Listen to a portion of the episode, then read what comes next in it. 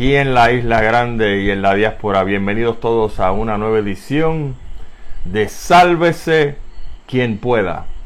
Soy Gustavo Adolfo Rodríguez, encantado que estén con nosotros nuevamente otro domingo, como siempre a las 9 de la noche para tratar de discernir, de examinar, de ver cómo hacemos un poco de orden con todas las cosas que están sucediendo en nuestra querida nación y por supuesto en el planeta porque hoy día las cosas están todas concadenadas y lo que sucede aquí muchas veces tiene impacto allá afuera y viceversa. Así que estamos con ustedes como todos los domingos a las 9 de la noche en otro programa de Sálvese quien pueda. Recuerden que lo van a encontrar exclusivamente en esta página SQP, Sálvese quien pueda. Así también están todos nuestros videos a través del canal de YouTube SQP, Sálvese quien pueda. Nos pueden encontrar también poniendo nuestras cositas y nuestras, eh, ¿verdad? Nuestras cositas chiquitas, comentarios a través de Instagram y Twitter en arroba salvecpr, en ambos. Y por supuesto tenemos un total de 15 plataformas de podcast que nos pueden escuchar cuando usted guste. Entre ellas tenemos Anchor FM slash SQP, Breaker, Google Podcast, Overcast, Pocket Cast, Radio Public, Spotify, Apple Podcasts, Castbox, iHeartRadio, ListenNotes.com, punto de vista pr.com, que nos está grabando ahora mismo nuestro querido amigo William Torres, radiacromática.com y por supuesto Tuning Radio, un total de, como dije, 15 plataformas para que usted nos escuche cuando usted guste. Y a ver si entonces aprendemos un poquito sobre lo que está sucediendo en nuestra nación desde otro punto de vista. Cero punto de vista partidista, cero punto de vista religioso, estrictamente utilizando la lógica que Papá Dios nos regaló para hacer de nosotros personas y puertorriqueños inteligentes. Esta noche, mis amigos, tenemos dos tópicos principales. Uno va a ser la marcha en contra de Lumafia que aconteció este viernes a las 5 de la tarde. Y por supuesto, eh, también el asunto del COVID-19 y cómo el COVID-19 como pandemia ha tenido una serie de, eh, digamos, repercusiones en nuestra economía y en otras cosas que vamos a discutir durante la noche de hoy. Vamos a arrancar con lo de Lumafia porque esto está de lo más interesante. Nosotros estuvimos en la marcha este pasado viernes eh, a las 5 de la tarde. Lo primero que estuvo de lo más curioso fue que la hora, ¿verdad? Porque 5 de la tarde es un viernes, pues no sé, me imagino que habrá sido con intención de que todos los que estaban trabajando pues estuvieran presentes. Yo pensaba que hubiese sido más efectivo ir durante un fin de semana, pero bueno, como esto se organizó aparentemente de manera orgánica, no hubo una junta de directores ni nada por el estilo para hacer la marcha, pues se dio a las 5 de la tarde el viernes. Había mucha eh, mucha duda porque ustedes saben que esta semana estuvo lloviendo literalmente hasta hoy de una manera bastante agresiva por la tarde con los famosos y consabidos rayos y centellas que ponen a, la mayoría de nosotros en ascuas porque una cosa es que llueva y otra cosa es que se nos adorne el cielo con rayos y centellas porque usted sabe que no es buena idea estar en la calle y menos en un área abierta. Pero gracias a Dios se dio la marcha, no llovió. Y entonces este servidor junto a Marla, nuestra productora técnica, hicimos una serie de transmisiones a través de esta página de Sálvese quien pueda, que la pueden buscar en las diferentes transmisiones que hicimos, eh, como una especie de, de historia, ¿no? Desde que salimos de nuestra residencia caminando por la avenida Roosevelt hasta llegar a la marcha, nuestro acceso al cuarto nivel del estacionamiento de Plaza Las Américas, para poder tener una vista mucho más grande de lo que estaba aconteciendo allí y entonces pues en la marcha propiamente. Yo creo que el primer comentario tiene que ser la cantidad de personas que estuvieron allí representando al pueblo de Puerto Rico. Y yo creo que el utilizar los nombres de personas que protestan, este, protestantes, no sé cómo usted quiera llamarlo, como que no va muy bien. Porque la idea principal de esta marcha en contra de Luma era pedirle un desagravio al gobierno de turno, que fue quien contrató los servicios de esta compañía.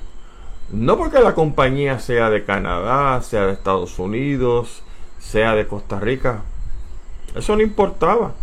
De hecho, ustedes recuerdan la famosa compañía esta, creo que era Ondeo, que venía de Francia, si no me equivoco, cuando la época de Sila que la utilizaron o la contrataron para manejar la autoridad de acueductos y alcantarillados y cómo fue un fracaso. O sea que el origen de esta compañía, fuese americana o no, entiendo que a la mayoría de nosotros no nos importaba un pito.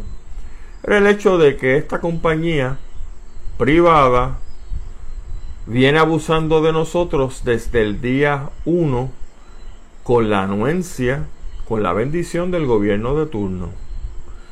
Y ese abuso es en términos de básicamente dos cosas. El mal servicio, mal servicio que he estado dando a través de estos cuatro o cinco meses que lleva, que llevo operando entre comillas, porque recuerden que esta compañía empezó hace un año, en junio del año pasado, o sea, del 2020, cuando se supone que iba entonces a conocer el sistema eléctrico de Puerto Rico para que una vez al año asumiera las riendas, pues entonces iban a hacer una labor que uno esperaba que fuese una labor pues propia, ¿no? Meritoria, buena. Pero ha sido todo lo contrario. Y no es solamente entonces el mal servicio que ha roto todos los récords en términos de apagones. Y entonces todavía escucho a la gente diciendo por ahí que si la Autoridad de Energía Eléctrica pasaba lo mismo. Bueno, ustedes me perdonan a mí. Pero yo estoy en Puerto Rico desde que llegué de Tallahassee, en Florida, desde enero del 2019. Y la autoridad se llevaba a la luz pero era una cosa como esta. Así que esa era la primera parte. Desagravio en términos del mal servicio que está haciendo una compañía que se le paga literalmente una millonada, que le ha puesto un maldito chavo de su bolsillo para venir a operar el sistema de energía eléctrica. Pero entonces está la segunda parte de pedir un desagravio y en el asunto de que esta es la cuarta vez que esta compañía carifresca, mafiosa, Socolor de que es una compañía privada, pues lleva el cuarto, la cuarta petición de aumento en la energía que nos están este, vendiendo a nosotros. Y yo recuerdo claramente al gobernador actual en Puerto Rico, Pipo, el negrito jíbaro de Fortaleza, diciendo que sobre su cadáver iba a haber un aumento de, luz en Puerto Rico con una nueva compañía con la que fuera. Ustedes no recuerdan eso porque yo lo recuerdo perfectamente. Y entonces ese es el mismo carifresco que se para frente a los micrófonos que de momento se le olvidó todo lo que dijo a decir que esta compañía funciona perfectamente. Y nosotros establecimos en el programa pasado que una persona que dice eso y hace ese tipo de exclamación es uno de dos. es un desajustado mental que cualifica en esta enfermedad que tiene el liderato del PNP, donde ellos construyen una realidad alterna a la que está sucediendo, y que eso en psicología se le conoce como esquizofrenia y paranoica, para, paranoia, o la segunda alternativa, que este señor es un solemne carifresco y mi posición es que este señor está enredado en esta mafia hasta home. Sabrá Dios cómo, kickbacks, chavos que hay para el partido, no sé. Pero eso se pudiera ver de una manera muy interesante a través de lo que están llamando en el área sur de Puerto Rico, específicamente en PAB en Ponce, los Luma Papers. ¿Cómo es posible de que esta compañía que viene pretenciosa, snobista, pedante, llega a nuestra jurisdicción, a la jurisdicción del pueblo de Puerto Rico, y no quiere someter documentos porque no le da la gana. Aunque nosotros estamos utilizando hasta el último chavo nuestro para pagarle la aventura a estos descarados desgraciados. Y los Luma Papers, que por eso no los quieren entregar. Estoy seguro que dicen una historia muy interesante en términos de ese nexo entre la mafia penepeta y la mafia de Luma. Por supuesto, el problema de esto es que desde el momento que se le pidieron y requirieron estos documentos han pasado ya tantas semanas que obviamente pues pueden tener oportunidad de alterarlos o de arreglar algunas cosas. Entonces de momento ese nexo que uno estaba buscando pues a lo mejor ya no existe porque lo alteraron, lo arreglaron. Y ese es el problema cuando uno es abajo como este liderato del PNP. Y el liderato del PPD también sabe, por si acaso, que no se me quede. Porque estos fueron los del PPD los que iniciaron esta tramoya con el maldito Eduardo Batia, que en paz descanse donde quiera que esté. Y el otro Larry Selhammer, que en paz descanse también donde quiera que esté. Y entre los dos partidos nos trajeron a esto. Y entonces, la gente como yo, voy a hablar ahora de mí, que por su dinero exige calidad en el servicio. Yo no sé el resto de los compatriotas que estaban allí, pero imagino que estaban en la misma onda. Fuimos allá a marchar. Fuimos allá a protestar. A protestar no a nombre de mi bolsillo nada más. A protestar a nombre de todos los bolsillos de todos los puertorriqueños, incluyendo los enfermos del liderato del PNP que como roban tanto, pues no le importa si el kilovatio hora vale 25 chavos, vale 45. Cuando uno roba dinero, sobre todo el dinero de los contribuyentes, a eso a ellos les importa un pito porque tienen manera como pagarlo, ¿no? Pero cuando uno se levanta a las 5 y media, 6 de la mañana, como este servidor, a trabajar al duro, ah, bueno, a mí sí me importa dónde va mi dinero. ¿Cómo no? Y prefiero no entregárselo a ninguno de los pillos que nos gobierna en este momento. Pues esas fueron las dos razones para estar allí. Para pedir desagravios por el mal servicio y para pedir desagravio por esta carifrescura de estar tajureando con un cuarto, una cuarta petición de aumento de sueldo. Yo no sé por qué. Hay personas que todavía insisten de que la gente que protesta y que marcha en este tipo de actividad, pues qué sé yo, somos socialistas, comunistas. Yo sé que en Puerto Rico hay mucho enfermo mental político, eso me consta. Bueno, mire, si me consta que todavía hay gente que vota por el PNP y por el PPD. No empece a que los dos partidos esos quebraron el país, quebraron precisamente la agencia a la que nos estamos refiriendo, a la Autoridad de Energía Eléctrica, con sus malditos energéticos populares y sus malditos, malditos energéticos PNP.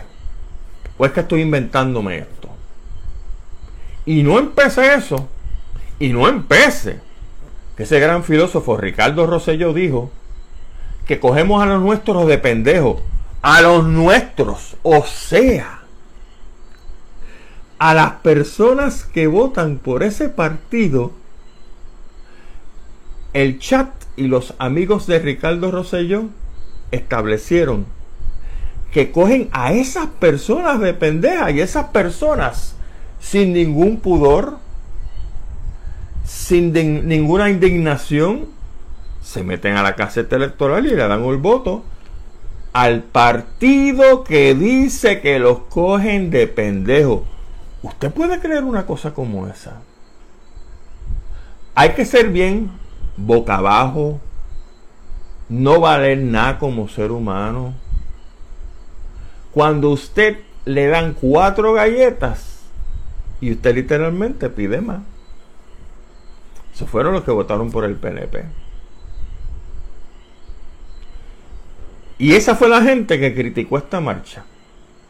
Eso me recuerda mucho a los que vamos también a protestar a favor del ambiente, como los periódicos nos tildan de ambientalistas.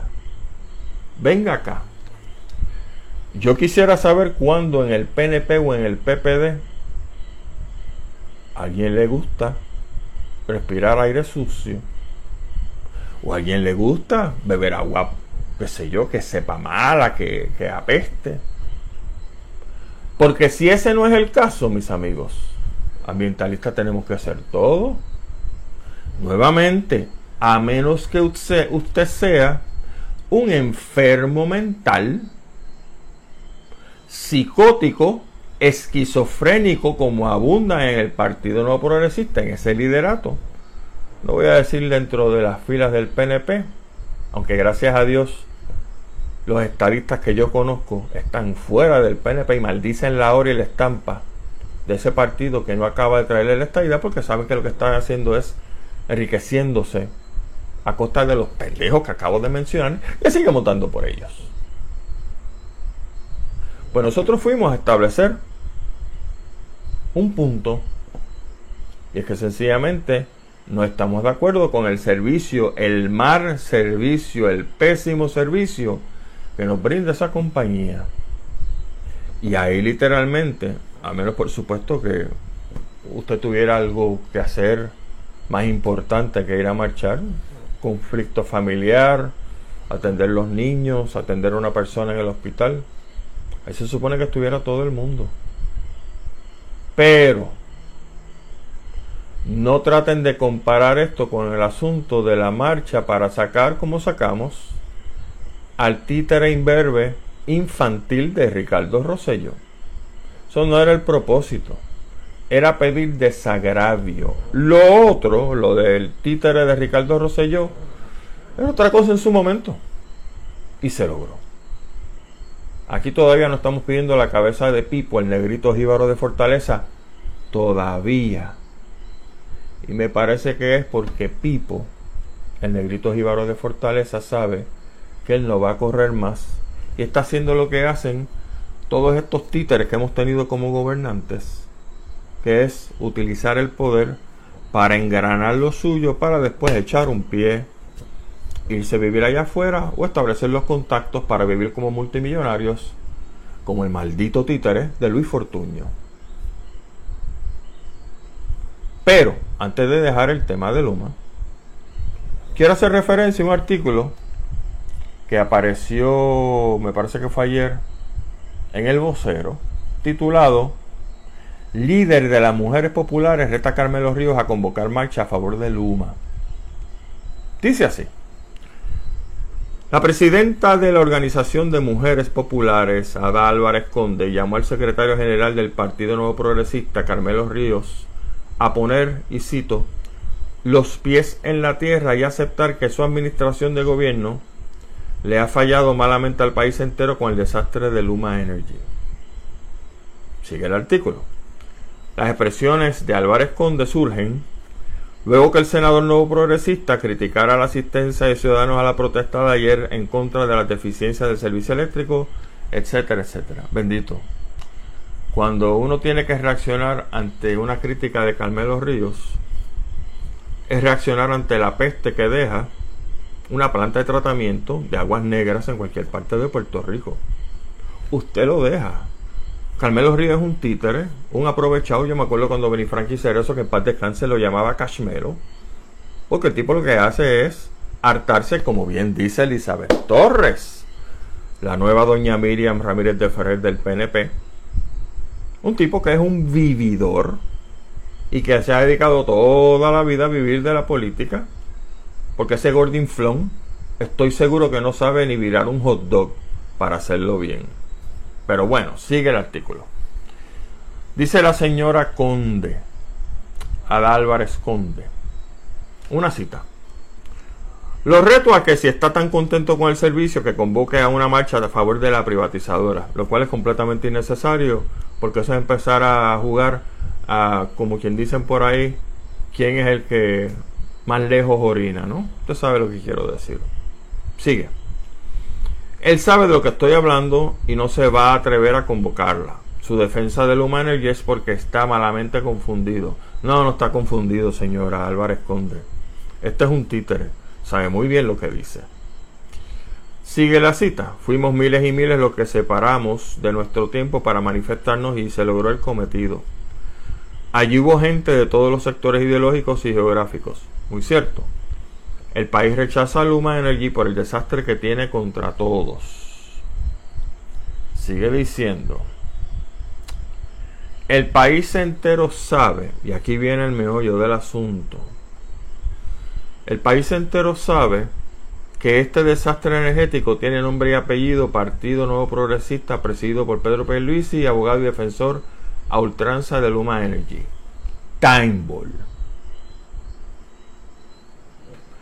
El desastre energético que tiene Puerto Rico tiene nombre y apellido. Partido Nuevo Progresista y Partido Popular Democrático. Lo acabo de decir al principio de esta locución en el introito. ¿Existían o no, señoras y señores, en la Autoridad de Energía Eléctrica los energéticos populares, cuando estaba el Partido Popular arriba, y los energéticos PNP cuando estaba el PNP arriba.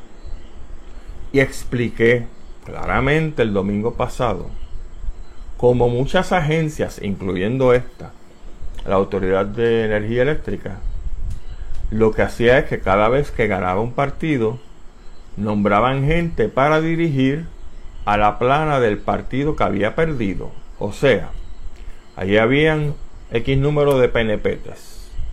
Gana el Partido Popular, ¿qué hace? Pues te nombra gente del Partido Popular para que dirija y le haga la vida imposible al PNP. Ya tienes una capa encima de otra. El Partido Popular pierde, que hacía el PNP. Pues entonces nombraba por encima de esa capa una capa de buscones PNP para que dirigieran a los buscones populares, para hacerle la vida a los buscones populares y mantener entonces la vida fácil a los buscones PNP que estaban por debajo del Partido Popular, de los buscones populares. Y así usted seguía capa tras capa. Aparte de que los energéticos populares los energéticos PNP utilizaban su espacio dentro de esa agencia para recaudar fondos. Y mientras seguía cada partido nombrando ineptos uno encima y encima y encima del otro, ¿Qué le pasaba a la agencia? Pues se iba a pique, no había mantenimiento, no se sabía la hora que era. Pues entonces, ¿qué usted puede esperar de un gobierno popular y un gobierno PNP? Yo lo siento por la señora esta, que obviamente es popular. Y si está confundido Carmelo Ríos, esta señora está tan confundida como Cashmelo Ríos es lo mismo. Los dos, los rojos y los azules, son la misma basura en términos de administración de este país. Ah, que si son más puertorriqueños que el cara, bueno, sí, está bien, establecido, vamos.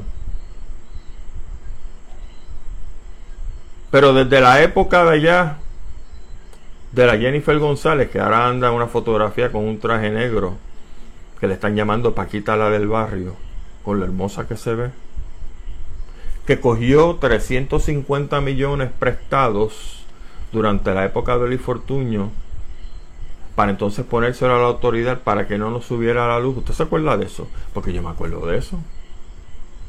Todavía tengo memoria para acordar de muchas cosas que han hecho estos dos partidos desgraciados en Puerto Rico.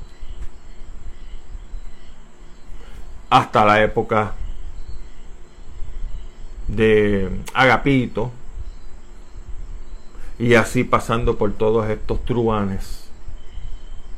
Esa es la gente que ha desconchunflado, en, en buen boricua, la autoridad de energía eléctrica. Y entonces, por supuesto, el juego estúpido es de estos estúpidos de los dos partidos políticos echarse la culpa mutuamente. Y entonces los que estamos en el medio, que maldecimos la hora que se fundó el Partido Popular y maldecimos la hora que se fundó el PNP, y no, no soy pipiolo, por si acaso, y no soy del movimiento Victoria Ciudadana, y menísimo soy del Proyecto de Dignidad, los que no tenemos partidos, que maldecimos la hora de estos dos partidos truanes, sabemos la que hay. Y decidimos en estas elecciones virarnos completamente y rebelarnos contra esos dos partidos truanes. Al punto que ya ninguno de los dos puede argumentar que está más adelante que el otro. Y esto se está poniendo más bravo. Porque en la medida que la gente seria del Partido Popular y la gente seria del PNP están viendo de que estos partidos se han pasado su franquicia electoral de traer la estadidad a uno y de culminar otro, el Estado Libre Asociado, se pasaron esto por usted sabe dónde, pues entonces, si no culminaron el estatus que querían y encima de eso quebraron a Puerto Rico, la gran pregunta es, ¿por qué rayos yo quiero votar por ellos?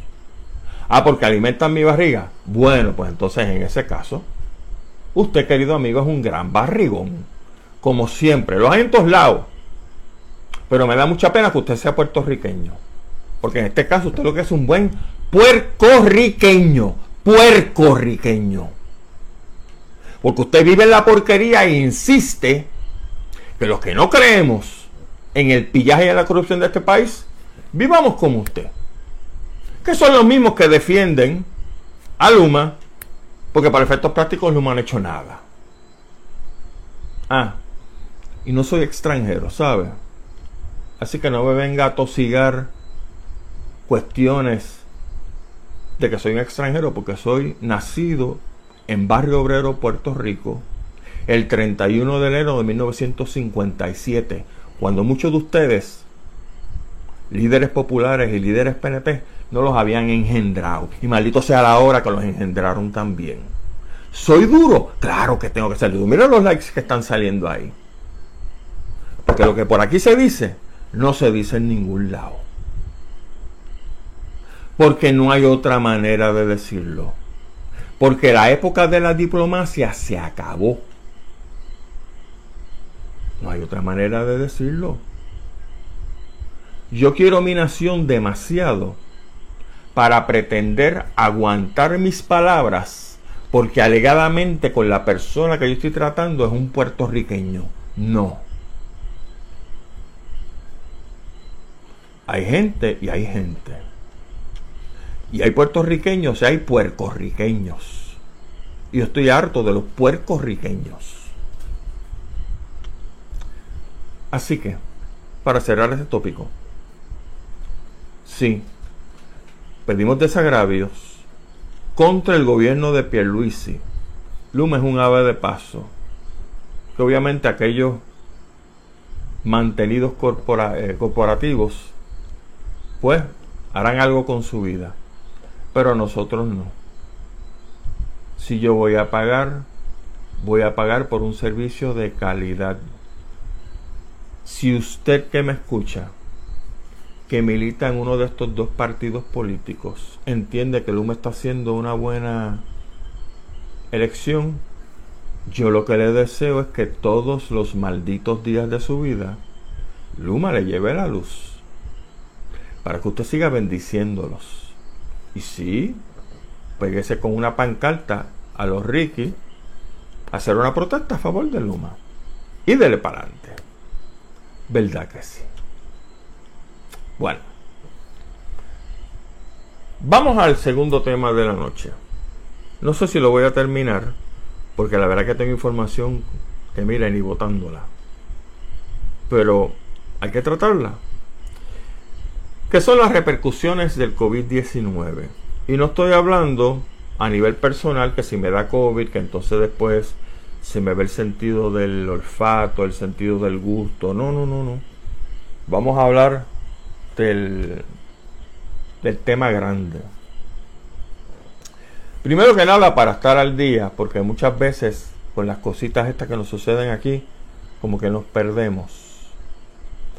El número promedio de casos del COVID está bajando, escuchen bien, está bajando en África, en Asia, en las islas del Pacífico, en América Latina, en el Medio Oriente, en Estados Unidos y en Canadá.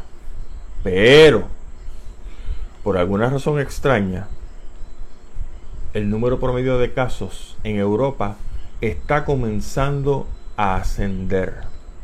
Específicamente en países como Bulgaria, Macedonia del Norte y Ucrania, además de Siria y Mongolia. Estos números son de la Universidad de Johns Hopkins, no son números míos. Los busqué antes de comenzar este programa. En el planeta se han confirmado ya un total de 239.6 millones de personas que han cogido el COVID y 4.8 millones de muertos. En Puerto Rico, de acuerdo a la Universidad de Johns Hopkins, tenemos 183.600 casos confirmados de contagio y 2.000 y pico de muertos hasta el 15 de octubre. Lo del pico se lo puse yo porque traté de buscar la información de la universidad y no la encontré. Pero ustedes saben que el Departamento de Salud estaba diciendo que eran 2.200, 2.300. Prende el asunto. Dos notas al calce, bien interesantes. En Alemania, el estado de Hesse, ese gobierno ha pasado una moción donde le van a permitir a los supermercados, colmados y lo que llaman los convenience stores ¿no? en Estados Unidos. Todos los negocios que venden comida le van a autorizar a que pueden dejar entrar a gente vacunada o no. Antes era el Estado el que decía, cómo no, si tú presentas una prueba, pues puedes entrar, si no presentas, pues tienes que hacer otra cosa, etcétera. Ahora no. Están apretando los tornillos para las personas que no están vacunadas. Y fíjense qué interesante que yo les había dicho que en este caso las personas, eh, perdón, en el caso de Europa estaban ascendiendo los casos de contagio. Pues parece que los alemanes ya lo saben y entonces están autorizando a que esas personas que van a buscar comida, pues básicamente los supermercados tienen mano libre, no dejarlos entrar. Y eso por supuesto pone presión para que la persona vaya y se vacune. De otra parte, el periódico The Guardian, un periódico sumamente reputado, informó ayer sábado que los Estados Unidos han votado un total ¿Usted sabe cuántos millones de vacunas las han votado? No dos millones, no tres, no ocho, no diez, no trece millones. Quince millones de vacunas han votado los Estados Unidos al zafacón entre marzo y septiembre de este año. De acuerdo a un análisis que hizo el periódico The Guardian, con datos del CDC. Pero usted puede estar seguro que las farmacéuticas cobraron todos sus chavos, aunque todas estas vacunas se tiraron al zafacón. Dice el periódico The Guardian que los estados en Estados Unidos siguen votando vacunas a un ritmo alarmante.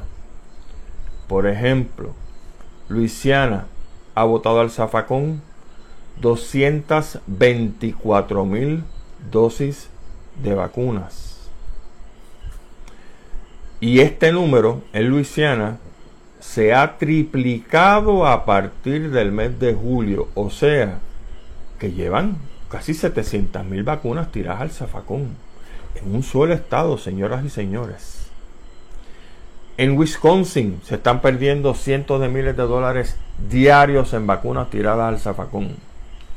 En Alabama se han votado 65 mil dosis y en Tennessee casi llegan a 200.000 vacunas botas. Pero no son solamente los estados, se encontró el periódico The Guardian.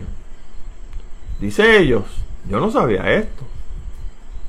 que se encontró que las farmacias como Walgreens, CVS y Walmart, porque Walmart sí tiene una farmacia, son los responsables de descartar aproximadamente 7.6 millones de dosis de las vacunas. Si eran 15, pues 7.6 básicamente la mitad. La mitad de 15 es 7.5. O sea, que los estados han votado la mitad de las vacunas y las farmacias, como las tres que acabo de mencionar, son las responsables de haber votado la otra mitad. ¿El problema cuál es? Creo que usted sabe por dónde voy. El problema es que mientras en Estados Unidos solamente, yo no sé en otros países del mundo, se votan tantos millones y millones de dosis de vacunas, en el mundo solamente un por ciento de la población de países pobres han recibido la primera vacuna. Aparentemente el problema es que los estados no pueden, entre comillas, donar sus dosis por dos razones principales. Número uno, hay demasiada burocracia entre coger esas vacunas y llevarlas a un avión y decidir quién las va a obtener, etcétera, etcétera. Y cuando ese tiempo pasa, la vacuna ya expiró. Y la segunda razón es la preocupación de si esas vacunas se han almacenado correctamente antes de repartirlas. Porque obviamente usted está recibiendo un producto de una segunda mano y usted no sabe qué tan efectiva fue esa mano, esa primera mano, de almacenar esas vacunas correctamente. Porque muchas de ellas llevan refrigeración, como ustedes saben, eh, a unas temperaturas bastante bajas. Y por eso, pues sencillamente no las han repartido. Y eso, pues pone de manifiesto no solamente la manera burocrática, dañina hacia el planeta, como los Estados Unidos se está haciendo, está manejando el asunto de la pandemia, de las vacunas, ¿no? Para la pandemia. La otra preocupación es la que dicen todos los virólogos. Mientras más se tarde el mundo en vacunar los países pobres, el virus con todos esos millones y millones y millones de personas que no están vacunadas, tiene una cancha gigantesca para seguir mutando, para entonces aprovechar y mandarnos otra penalidad, otro virus, al cual sencillamente estas vacunas pues no sirven. Y eso me lleva a mí una pregunta que es bastante aterradora. ¿Estaremos nosotros en posición de tener entonces gobiernos que nos mientan diciendo que todo está bajo control cuando empiezan a caer como mosca gente? No solamente porque no tienen vacunas, sino que ahora este virus nuevo que está mutando no le hace absolutamente nada a las vacunas que estamos produciendo. Nos dirán en ese momento la verdad para evitar que nosotros nos aguantemos nuevamente y que las economías se vayan al piso. Es una pregunta, por ejemplo, para el querido compañero Andrew Álvarez, que trata con mucha seriedad este tema de las conspiraciones. ¿Estaremos ante ese escenario? Yo por mi parte he decidido no hacerle caso a ninguno de los gobiernos, ni al de aquí, bueno, el de aquí menos, ni al de Estados Unidos.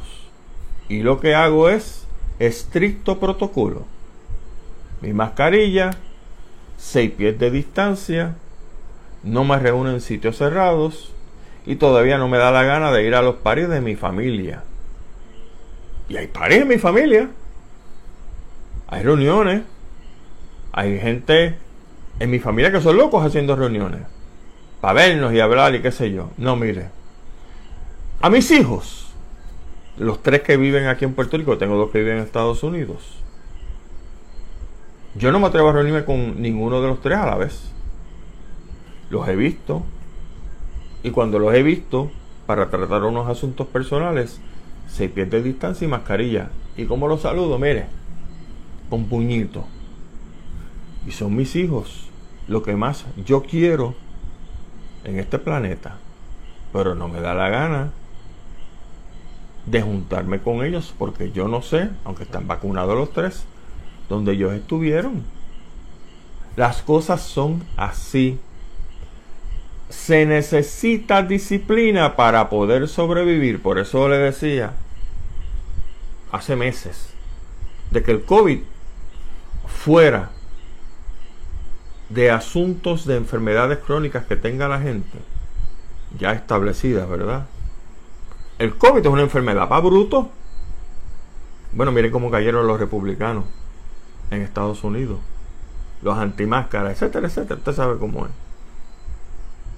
Porque si tú sabes cuál es el protocolo y no te da la gana de hacerlo, como está sucediendo ahora en montones de juegos de pelota en Estados Unidos, que me lo han comentado ya varias personas, pues déjalo.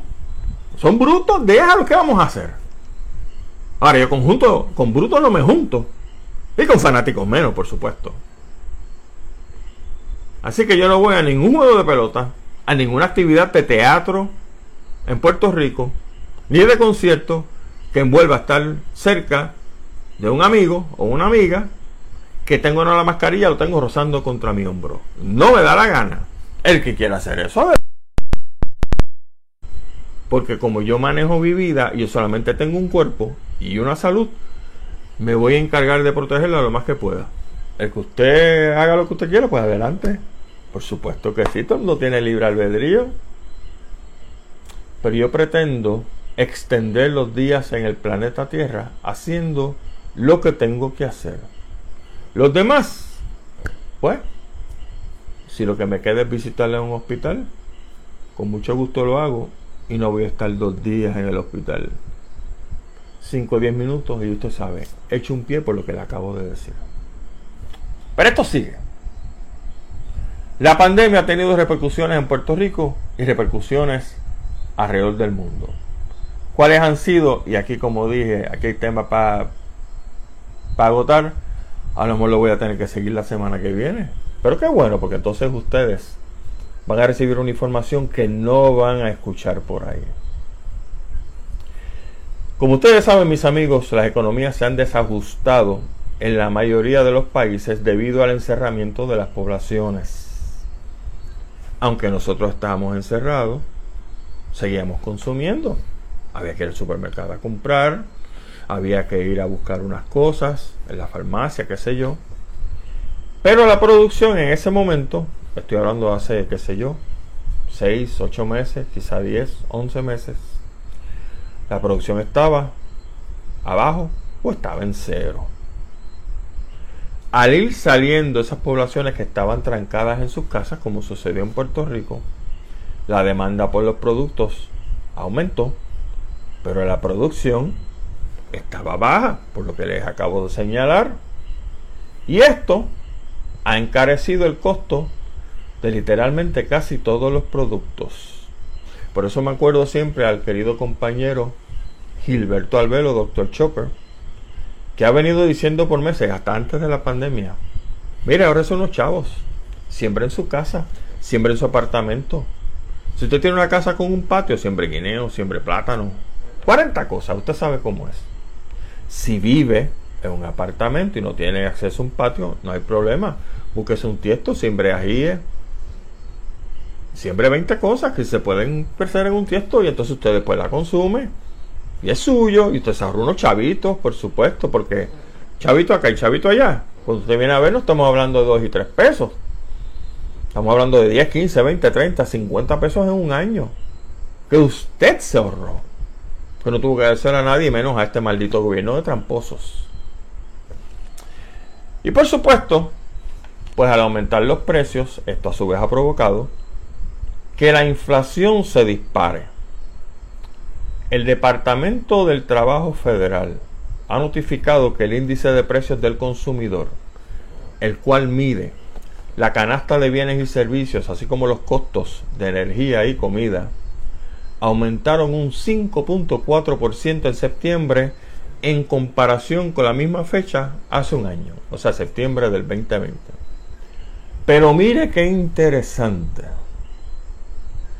Ese 5.4% de aumento que se refleja o se reflejó en este mes de septiembre pasado, ha sido el aumento más grande en 12 meses desde agosto de 2008. Y aquí es que viene el truco.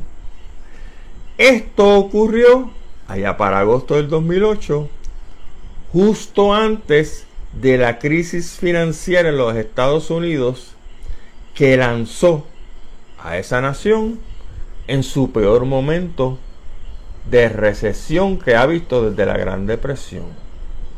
En otras palabras, para esta misma época, para el 2008, había sucedido exactamente lo mismo. Aumentó el índice de precio del consumidor. Y un par de meses después, usted sabe lo que pasó con la, burbuja de la, de la residencia, que lo llamamos, de las casas, ¿no? Que explotó y aquello fue Usted se acuerda de eso.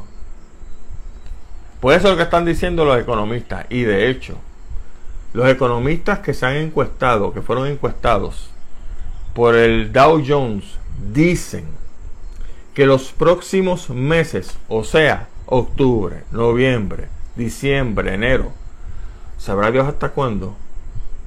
Ese índice del consumidor va a aumentar por punto 3 cada mes. O sea, en septiembre estamos en 5.4. En octubre se espera que sea 5.7. Después en noviembre se espera que sea 6%. Y así por el estilo. Y si eso es una profecía autoejecutable, lo que estamos diciendo aquí y lo que dice el periódico este, es que va a explotar la burbuja en cualquier momento. Y se van a caer los stocks en Estados Unidos y usted sabe lo que viene por ahí. Y andan por Washington una serie de elementos que son cabilderos de la estadidad diciendo que quieren la estadidad ya. Bendito sea Dios. Como dije que son muchos tópicos de este asunto, de cómo el COVID-19 ha impactado los renglones de la economía. Voy a empezar por uno ahora y lo voy a seguir el sábado, el domingo que viene a las 9 de la noche. Vamos a empezar por el que a usted más nos gusta. Le gusta a usted y le gusta a mí, ¿verdad? Me gusta a mí. La comida.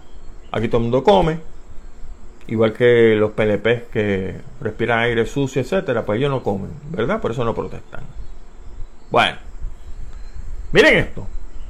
Un distrito escolar al norte de Montgomery, Alabama, ha informado a los padres que los vendedores de comida de sus cafeterías, estamos hablando de, de una escuela pública, ¿verdad? Escuelas públicas, están presentando problemas con la cadena de suministros, lo que ha llevado a cero entregas, estoy en Alabama, cero entregas de comidas y cero servicio de cafetería.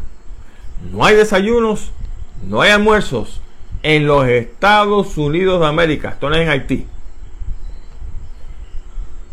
Están diciendo el distrito escolar a los padres que tienen todos esos hijos en la escuela pública, alimenten bien a sus hijos por las mañanas y póngale una loncherita porque aquí sencillamente no va a haber comida debido a que la cadena de suministros de alimentos para esta región en Alabama está trancada.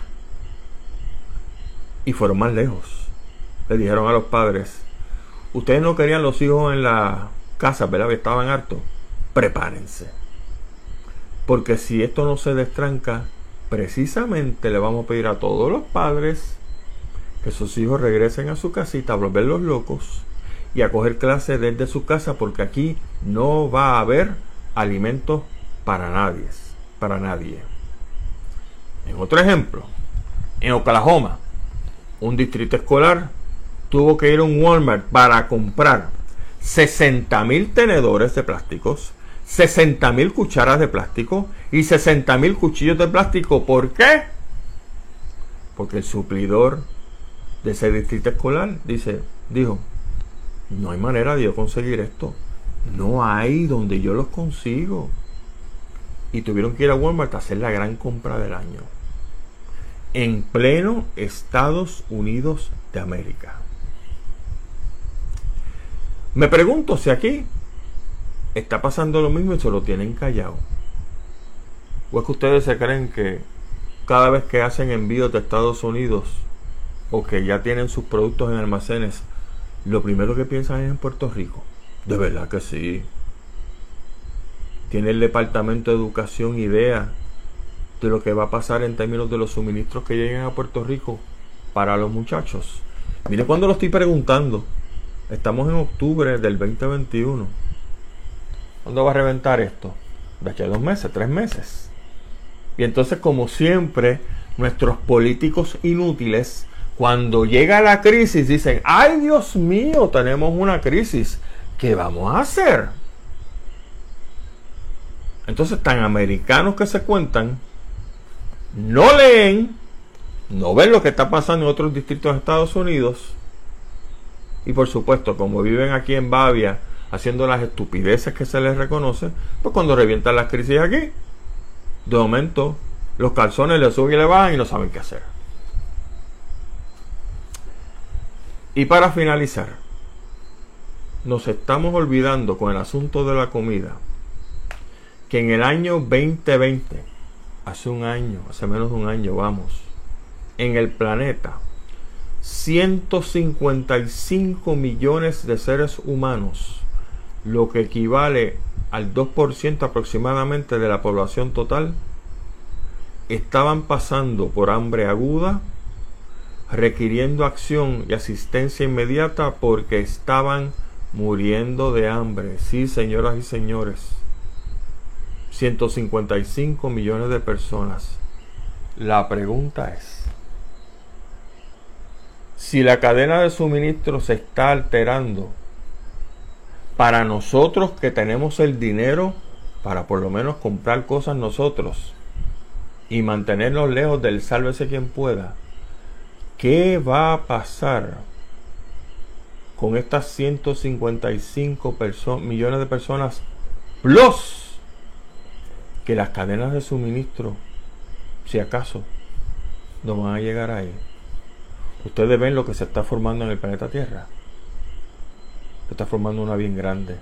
Y por eso este programa se llama Sálvese quien pueda. Para alertar a todo el mundo de lo que pudiera estar pasando en un futuro cercano. Mis amigos, no hay tiempo para más. Mi nombre es Gustavo Adolfo Rodríguez. Muy agradecido y un honor para mí en que haya estado con nosotros en la noche de hoy. Los invito al domingo que viene. Vamos a continuar este tópico porque tenemos mucha, mucha, mucha más información. Información chocante, información sorprendente de lo que está pasando en este país, lo que pudiera pasar y lo que está pasando en el planeta con el asunto de las repercusiones del COVID en la economía. Gracias a todos ustedes. Que pasen una excelente semana. Y recuerden nuestro lema oídos en tierra, la vista hacia el horizonte y mi hermano y hermana, sálvese quien pueda. Hasta entonces.